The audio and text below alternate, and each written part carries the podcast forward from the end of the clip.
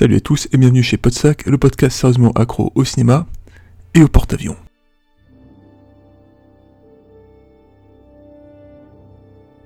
Être blogueur ciné, même à un niveau modeste, a parfois quelques avantages. Ça m'a permis par exemple, à l'invitation de Métropolitane, de faire récemment mon baptême de 4DX dans une salle parisienne. Alors, pour ceux qui, comme votre serviteur, ont plutôt une préférence pour les petites salles indépendantes qui n'ont pas bougé depuis 40 ans, mais qui prennent la carte UGC quand même, faut pas déconner, la 4DX est un format de projection censé vous offrir l'expérience ultime en termes d'immersion. En gros, vous êtes assis sur un siège monté sur vérin qui bouge avec l'action, vous vous faites brumiser lorsqu'il pleut, des projecteurs simulent les éclairs pendant les scènes d'orage, des petits trous de part et d'autre de l'appui-tête vous font siffler les balles aux oreilles, et vous prenez même des petits coups lorsqu'un projectile atteint sa cible.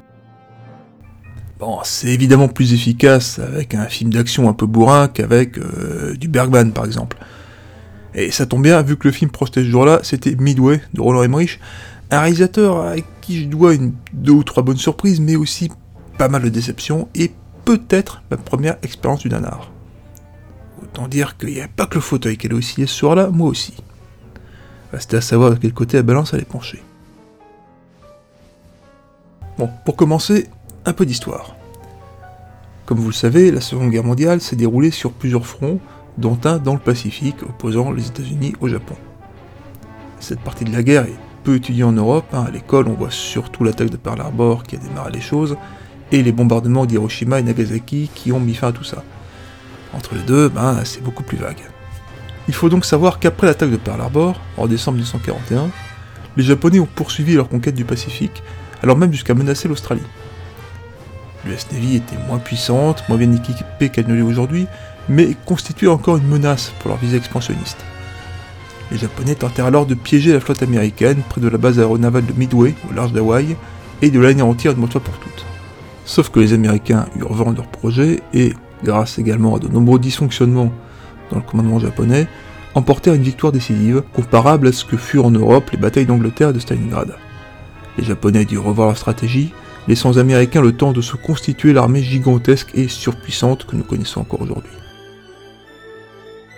Alors, si je vous raconte ça, c'est d'abord parce que j'adore parler d'histoire, mais aussi parce que le film part du principe que vous connaissez un peu cet épisode. Ce qui va suivre n'est pas forcément une surprise, mais attendez-vous plus à un film d'action sur fond de contexte historique qu'à un film historique au sens propre du terme. J'en veux pour preuve le personnage de l'amiral Nimitz, joué par Woody Harrelson, qui, lors de sa première apparition, ne nous est purement et simplement pas présenté. Un comble quand même vu son importance dans cet épisode et dans la poursuite du conflit. Pareil concernant John Ford, qui était à Midway pendant la bataille et qui a même réalisé un documentaire à ce sujet, et dont la présence ne nous est jamais expliquée. Et on ne sait pas forcément, nous, que John Ford faisait partie d'un groupe de cinéastes de l'aéronaval pendant la guerre. Quant aux Japonais, disons qu'ils n'ont pas le beau rôle. Il faut dire qu'à la base, leur comportement n'a pas été exemplaire hein, pendant la Seconde Guerre mondiale, et c'est un euphémisme. Et je ne parle pas que de Pearl Harbor, qui est déjà à la base le bombardement d'un pays neutre fait sans déclaration de guerre préalable. vous aurez ainsi quelques passages soulignant leurs crimes de guerre, notamment contre la population de Mandchourie.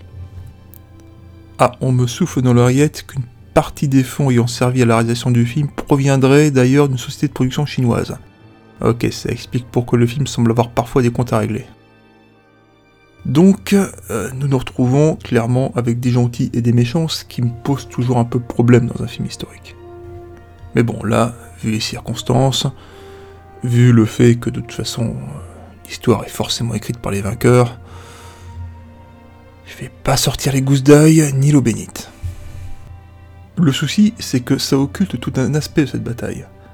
Si les Japonais ont perdu à Midway, ce n'est pas seulement parce que c'était de grosses brutes convaincues d'avoir le monopole du courage c'est aussi parce que leur flotte, pourtant bien supérieure en nombre, était dispersée et commandée par tout un tas d'amiraux au plan de bataille complexe et stéréotypés qui ne communiquaient pas entre eux. Par exemple, on ne précise pas que l'amiral Nagumo, qui fut battu à Midway, s'attendait à n'affronter qu'un seul porte-avions américain, alors que la flotte américaine qui naviguait vers lui en comptait deux. Cette information, un autre amiral japonais, Yamamoto, l'avait, mais ne l'a pas transmise à Nagumo parce qu'il pensait qu'il l'avait déjà. Et un porte-avions de plus dans une bataille, eh ben, c'est un paramètre assez costaud quand même. Hein. Un autre facteur, et en revanche un peu plus développé, c'est celui du rôle joué par le renseignement américain, notamment par Edwin Layton, joué par Patrick Wilson, présenté probablement, à juste titre d'ailleurs, comme celui qui avait prédit Pearl Harbor mais que personne n'a cru, ainsi que par Joseph Rochefort, une sorte d'Alan Turing américain dont le rôle semble avoir été écrit comme une version années 40 du traditionnel hacker un peu zarbe mais capable de pirater les serveurs du FBI en deux coups de cuir à peau. Reste que le personnage a l'air assez fascinant et je serais pas hostile à voir un jour un film centré sur lui.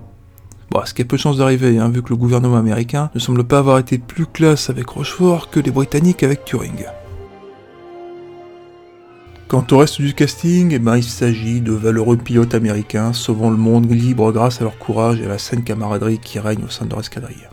Alors ouais, visiblement c'est pas forcément éloigné de la vérité, hein. s'asseoir dans un cockpit et décoller d'un porte-avions pour affronter un ennemi plus nombreux et mieux équipé requiert une dose de courage assez peu commune, et sans vous bassiner avec mon histoire familiale, il y hors de question que je minimise le sacrifice de soldats défendant leur pays. Il n'en reste pas moins que, bien qu'ils soient inspirés de vrais pilotes ayant participé à cette bataille, leurs écritures restent assez basiques. On a le casse-cou, le calculateur, celui qui veut venger ses amis tombés au combat, l'amiral bourru mais qui sait reconnaître un brave, ou encore le traditionnel bleu qui est courageux mais ne le sait pas encore et va le devenir au cours de la bataille, enfin voilà. Vous voyez le topo quoi. Alors, si pour l'instant je me montre critique, soyons clairs, je sais parfaitement que nous sommes face à un film de guerre réalisé par Roland Emmerich, et que tous ces éléments dont je regrette l'absence, j'aurais aimé les trouver, mais je m'attendais pas à les avoir de toute façon. Ce à quoi je m'attendais par contre, c'était à des batailles aériennes de qualité, et sur ce plan, ben, j'ai été servi, alors oui, on me rétorquera que la KDX a peut-être transfiguré les choses, mais même sans ça, l'immersion est réussie et s'il y a reproche que l'on peut pas faire au film, c'est de pas être spectaculaire.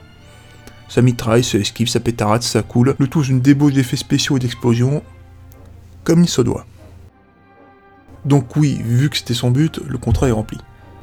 De plus, le film sortant aux États-Unis à l'occasion du Veterans Day, il est assez normal de le voir glorifier ceux qui ont combattu un jour dans l'US Navy. Il n'en reste pas moins que j'aurais aimé que le film soit un peu plus instructif et ne saute pas très vite d'un combat à un autre, donnant le sentiment que des événements espacés de plusieurs mois ont lieu en quelques jours. Alors est-ce la narration le problème ou juste moi qui espère autre chose? J'en sais rien, mais j'ai comme eu le sentiment de voir un film dont il me manquait certaines clés. Il n'en reste pas moins un divertissement de qualité et peut-être, comme ce fut le cas avec moi, vous réconciliera-t-il un peu avec Roland Emmerich? En attendant de définitivement enterrer l'âge de guerre, portez-vous bien. Comme d'habitude, retrouvez la version écrite de cette chronique sur notre blog podsac.wordpress.com. Suivez-nous sur Twitter, sur Facebook, sur Instagram. Laissez-nous des, des, commentaires, des pouces, des étoiles si ça vous amuse. Et bombardez pas les Américains, ils ont tendance à mal le prendre quand même.